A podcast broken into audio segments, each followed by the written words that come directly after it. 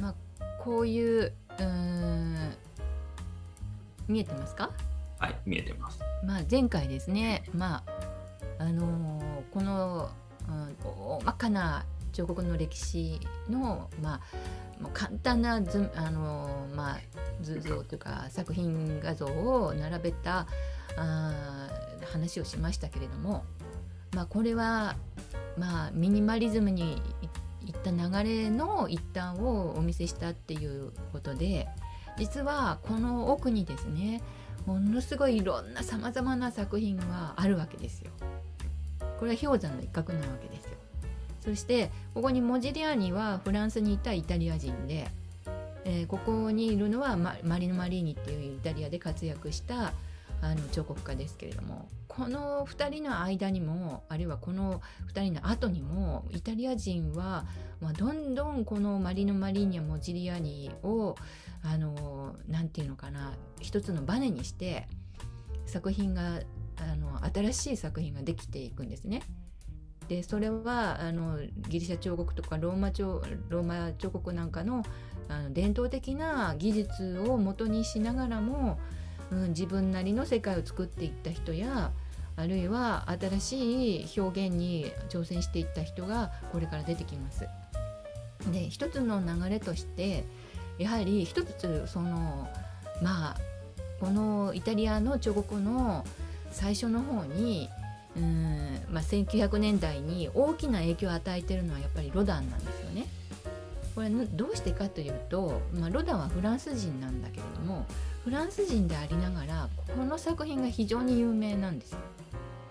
うんこれはあのこ国立西洋美術館のあの日本の上野にあるそこで持っているまあこれねこの作品をもその庭中にこう持ってるっていうのはものすごい大変なあのこれは遺産、まあ、文化遺産なんだけれどもこの地獄の門というのはそもそもが、まあ、これは地獄の門を表現している作品なんですけれどもまあこれでもうロダンはこれが一つの もう代表作なんですよね。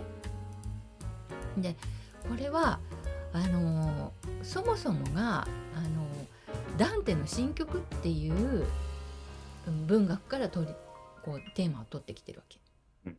でダンテ自体がイタリア人なんですよ。うん。そしてまあトスカーナ人なんですね。うん、13世紀13世紀後半から14世紀に活躍した人でそれはねイタリア人にとっては屈辱なわけよね。うん。まあ、日本のさ富士山を中国人が描いてるみたいなもんなのよ。はい。で、めっちゃ評価されたみたいなことね。あ、それはすごい屈辱だね、確かに。屈辱でしょ？そう言われると日本人の富士山を描いた中国人の絵画がオークションでさ200億円とかだったらものすごい嫌な感じがすると思うんだけどみんな悔しがると思うよ、それは。悔しがるよまあそのぐらいのこのあのもうなんていうのかなもう衝撃なんですよねこの作品って。なるほど。なぜ私たちの力でこれができてな作れてなかったのか、うん、作るべきだったんじゃないかっていう、まあ、反省というか。そこでですね、まあ、バチカンも黙ってはいなくて なんとかイタリア人に、まあ、同じような、まあ、地獄の門がか作られちゃったから、まあ、それに匹敵するような門を作らせようってことになりまして。お。お。そしてねできたのがこのあのサンピエトロ大聖堂っていうねバチカンにある、うんこのうん扉に、まあ、現代作家のにの扉、まあ、こう作らせようということになったわけですよ。うん。でこれを作ったのがジャコモ・マンズというこれが、まあ、マリノ・マニよりちょっとまあ10歳近くこう下なんですけれどもうん。まあ、あのマリノ・マリーニに次ぐ、まあ、天才として、まあ、巨匠としてこの彫刻家が現れましてでその人にあのこの死者の扉っていうね 地獄の門じゃなくてあ。この死者の扉というものを作らせたわけですよ。はまあ、それが、まあ、完成したのが1961年でこの地獄の門はもうね、えー1917年に原型ができてますからね。まあ、鋳造したのは1930年、まあ、随分遅れたんだけれどもまあなんとかあそれに近いものが作られたと。でこの時に何かやっぱり彫刻に対する考え方が変わってきてるわけですよ。何か変わってると思いますか？何？装飾になったってこと？うーん装飾的。これ、まあ、こかなりこれはボリュームがあって。ああ一つのものじゃなくて、なんかそのそのせ世界を表現してるみたいなこと？まあ世界的に世界というよりかこの表現にね大きな違いがある。うん。うん、これはねたくさん彫刻を見てると分かると思うんだけども非常にフラットになったわけですよこれあ形としてってこと？形として。ああかあなるほどね。平面になんか彫っていくみたいな感じになってるってことうね、ん。なんかすっきりしちゃったわけですよ。あこここれとそのまあここう見るとねなんかそんなにこうドーンとしてないっていうか。あ そうそうだね。そうだね。控えめで。うんうん。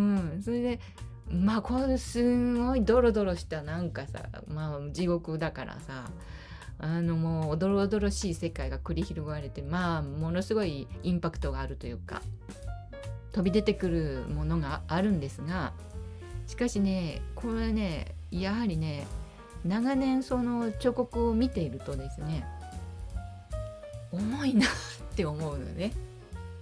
重い？重い。どういうこと？要するにね彫刻ってもうがっしりしてて頑丈なのはいいんだけどなんかこう重々しくって重厚なのはいいんだけど威圧感があるなっていう、まあそうだね。うん、うんもうなんか存在感がすごいよね。存在感あるのは素晴らしいことなんだけれども長年ね見てきてそしてこう現代の目で見るとなんか暑苦しいというかさ。まあ。まあ強みと弱みと表裏一体って感じだよね。まあ確かにね。そうだよそ良さが悪く見えてくるっていうね。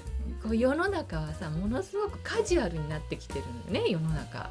どんどん、うん、そこにこれを見た時になんかこの窮屈で重くってなんかこういっぱいいっぱいだなっていう感じがあるんですよ。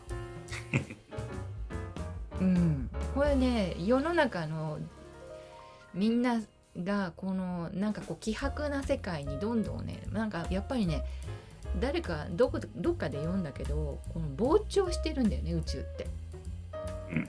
宇宙は膨張するとどんどん軽くなって自由にこう浮上するんですよ何か物事が。うん。でそのそういうものがここには全然ないなって私はやっぱ思うの。うんこれなんかもねなんか人間は重々しくってあの存在感あるのは素晴らしいことだったんだよねこの時は。うんしかしさなんかそういうお父さんとかおじさんとか嫌じゃない？なんか。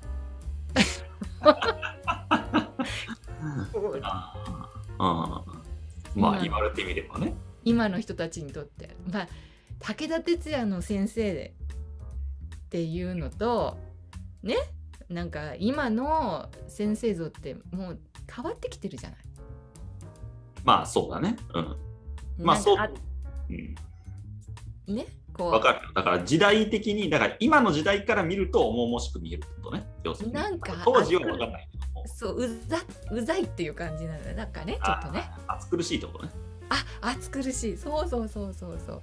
そういう気持ちがこういうところに出てきてるなって私は思うすごく。ああーなるほどね。はいはいはいはい。僕もそれ見て思ったんだよ。なんかなんか殺風景だなと思ったんだよ。さらっとしてるよね。あっさりしてるなって思った。うん。なんかねそこが粋だなっていうかさうん。このフランス人のさこのあフランス人の料理ってさこの濃厚であのクリーミーでバター味でこうはい。まったりしてるのよ。でねイタリア人のね食べ物ってねすごいね爽やかななんか。まあペペロンチーノだからね。油とニンニクとね鷹の鷹の爪だけだからね。ね？なんかさらっとしてるとこがいいなって思っちゃうのがどんどんこの世界がさどっちかってそっち寄りになっていくのよねこれから。うん。イタリアンな感じになってってるイタリアンになっていくわけですよ。なんかあのワインでもさフランスのワインなんか渋くて苦手ですっていう人いるじゃない。うんワインはやっぱりイタリアのこう軽い感じが爽やかでいいジューシーで好きですっていう人もいると思うんだけど。なんかねそういうものの感覚というものがね世の中にすごく受け入れられていくのねこの1900年代後半になって。うん。そしてここにも、うん、象徴的な表現なんだけど浮上しているでしょこれね。うん。こういう表現っていうのはブロンズ像ではなかなかできないことなのよね。やりにくいこと。